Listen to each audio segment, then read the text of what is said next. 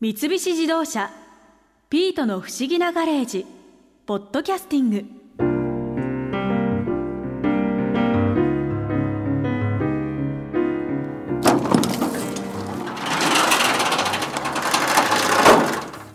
ごめんくださいお留守ですかああ役所さんあ新一さん先日はどうも今日は博士とマリアさんはカオルさんと3人でキャンプ用具を揃えに行ってますやっぱりゴールデンウィークはこの前話されていた通りパックラフトに乗りに行かれるんですねはいあ役所さんもぜひご一緒にいや今日はそのお誘いをお断りしにえ他に何か予定でも予定があるわけではないんですがえじゃあいいじゃないですかあそれともアウトドアには全く興味ありませんありませんいやありませんでしたこの前の土曜日まではああこの前の土曜日2人でアウトドアスポーツ用品店ハイカーズデポのオーナーの土屋智義さんからパックラフトの話を聞きましたよねええ土屋さんのお話面白かったですねあの土屋さんパックラフトって空気で膨らましたカヌーのようなものだって聞いたんですけどはい、実際にはどんなものなんですかそうですねカヌーとかカヤックとかって考えるよりもお二人はラフティングって行ったことありますか急流下りあの川下りですそようねそうそうそうそまだ行ったう行こっとたこはとないないですねでもなんかちょっと想像つくかなそうですねゴムボート大きなねみんなで乗ってそうそうそうそうそう下っていって、はいって感じじゃないあのゴムボートが一人乗りのサイズにちっちゃくなったものって思ってもらうと一番イメージしやすいかなとは思いますあーうんあれが一人寄りになったそうだから見え方としたらばもう本当に一人乗り用の高機能ゴムボートって言ってもいいかな高機能そう普通にプールで遊ぶとか海で遊ぶゴムボートってちょっと頼りない感じがするよそうでねすね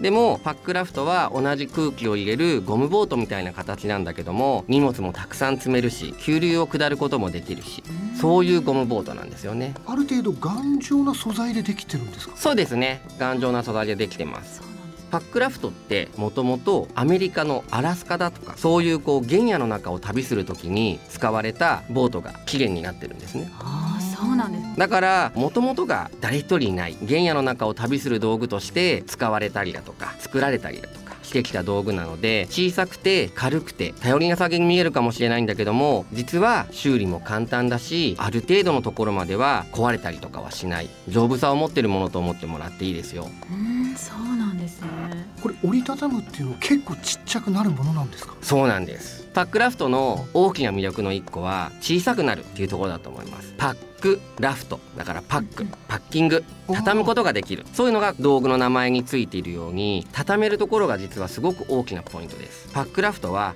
とにかく小さくなりますとにかくそう普段仕事で使うようなカバンのちょっと大きいぐらいそそんれなくら感いじになでるよ収まってしまうんですかうんだからもし今日この後役所さんがエコバッグとか取り出してはい買い物どっか寄って帰ろうと思ったらばもしかしたらそのエコバッグの中に入っちゃうかもしれないね入ってるかもしれないそれぐらいちっちゃくなります本当にちっちゃくなるんですねそうそうそう重くはないんですか重さちょうど1.5リットルのお水のペットボトルあれ2個分ぐらいだから3キロいかないぐらいだと思ってもらうといいかなだからちょっとね買い物で持って帰る時なんかも重たいってちょっと思うけどもでも運べるよねそうですね、うん下手したらだってお米より軽いそうですからそうねそうそうそうそう そうお米5キロそとうかですよね10キロとか運ぶのだったりはそれよりは全然軽いで軽いすですねだいぶイメージができましで きた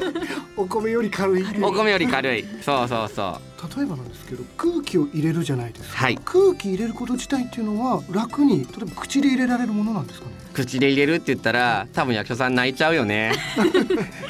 大変じゃないビニールプールだけでもかなり時間がかかりますからね はいででも道具を使うんですそうですただ足踏みポンプとか手押しポンプとかそういう道具じゃなくてパックラフトを膨らますためのものっていうのはゴミ袋ぐらいの大きな袋そのゴミ袋がパックラフトについてますネジで空気を入れるところにこうくっついてますはいはいその袋の中に空気をバサッと入れてあげて入り口を閉じますそうするとゴミ袋が空気入ってパンパンに膨らむよねその空気を絞り出すようにしてパックラフトの中に送り込んであげるんですあ初めてそのいう空気の入れ方そうだよね知りましたねでも例えば足踏みポンプを使うとか手押しポンプを使うってなると道具が増えるじゃないはいでも大きなビニール袋に空気をガバッと入れて口を閉じてパンパンにしたその空気の袋の空気が全部パックラフトの中にスススススッと流れていったらば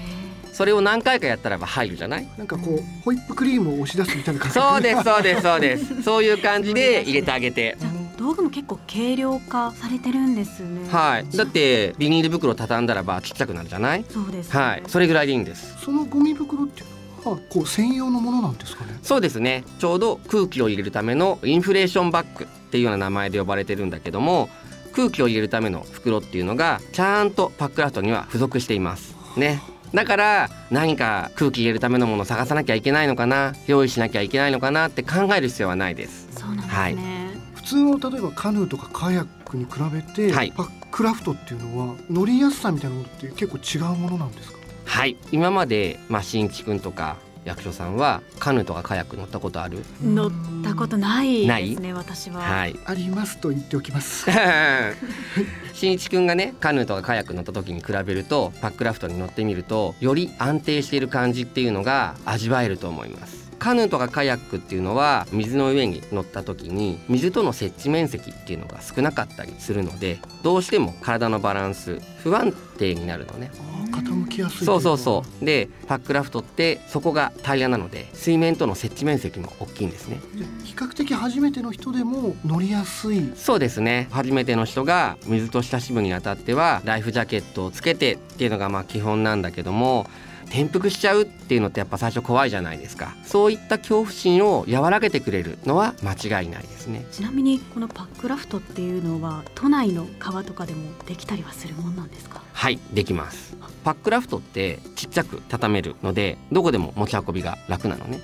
であと水の上に浮いてる状態なので底の浅い川なんかでもパックラフトっていけちゃうんですよあそうなんですねなので普通のカヌーやカヤックじゃ行けないような小さな川浅い川なんかでも楽しむことができるし実際に持ち運びが便利っていうところを生かして都内の隅田川なんかでパックラフトのツアーをやってるところなんかもありますね。あそうなんですね、はい、本当に手軽にできるんです、ね、そうなんです小さくなること持ち運べることでちょっと川に興味を持つアウトドアに興味を持った人たちなんかが川との距離が近くなるんだよね。うんでもなんか車にこう一つ入れといても、うんなんか邪魔にならなさそうですね。そうだよね、今だとそのコンパクトカーを使ったりだとかしてる人なんかだったらば昔だったらばそのカヌーを運ぶとか考えられなかったりだとか友達何人かと一緒に乗ったらばもう荷物を置くスペースも少ないそんな時でもちょっとパックラフトだったらば置いとける。うんだから家もそうだし車もそうだし車の中に他のアウトドアの道具を入れてキャンプに行きますって時にパックラフトだったらばちっちゃくなるからキャンプの楽しみのプラスワンとしてパックラフトを積み込むっていうのもすごく簡単にできるよね。なるほど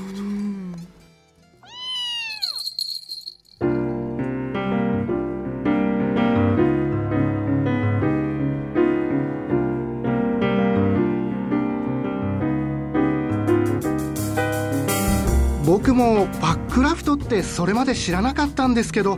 土屋さんの話を聞いてすっかりやってみたくなっちゃいましたよ本当私もあほら役所さんも興味持ち始めてるじゃないですかあいやその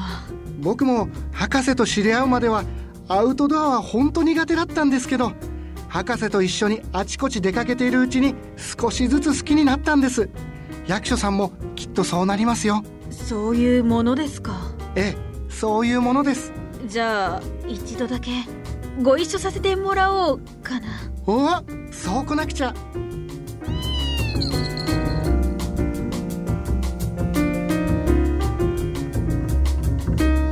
三菱自動車「ピートの不思議なガレージ」ポッドキャスティングこのお話は「ドライブ・ユア・アンビション」三菱自動車がお送りしました。ここで耳寄りなお知らせです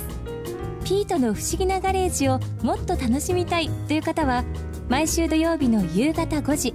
東京 FM をはじめお近くの FM 局で放送の三菱自動車ピートの不思議なガレージをお聞きください外に出かけたくなるとっておきのお話満載でお届けしています